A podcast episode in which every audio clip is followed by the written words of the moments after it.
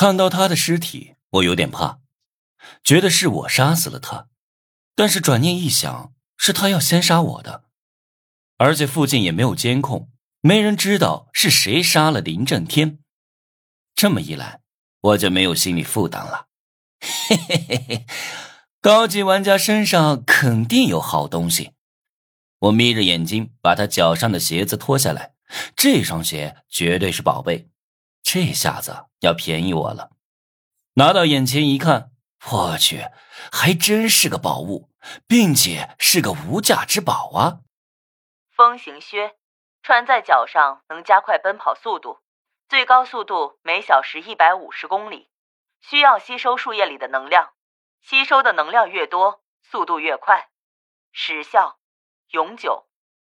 前面的描述虽然牛逼，但也没让我太震惊。直到我看到最后的“永久”两个字，我彻底疯狂了。这他喵居然是一件永久的战斗系道具！据我所知，这样一个道具不是你有钱就能买到的，必须要完成超级困难的任务，再付出巨额金币才能得得到。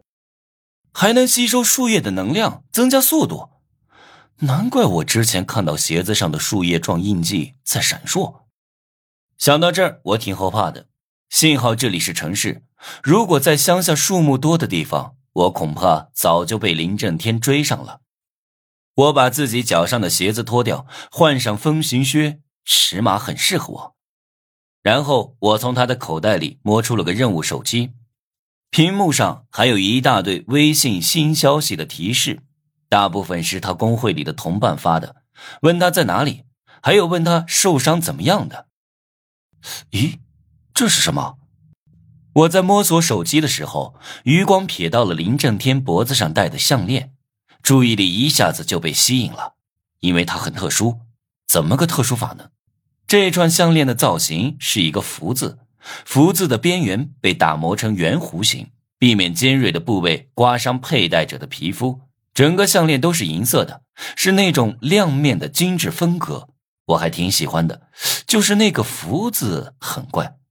我顺手从林正天的脖子里脱下项链，哪知道刚一拿到手里，我就得到了系统的提示音：福不福项链？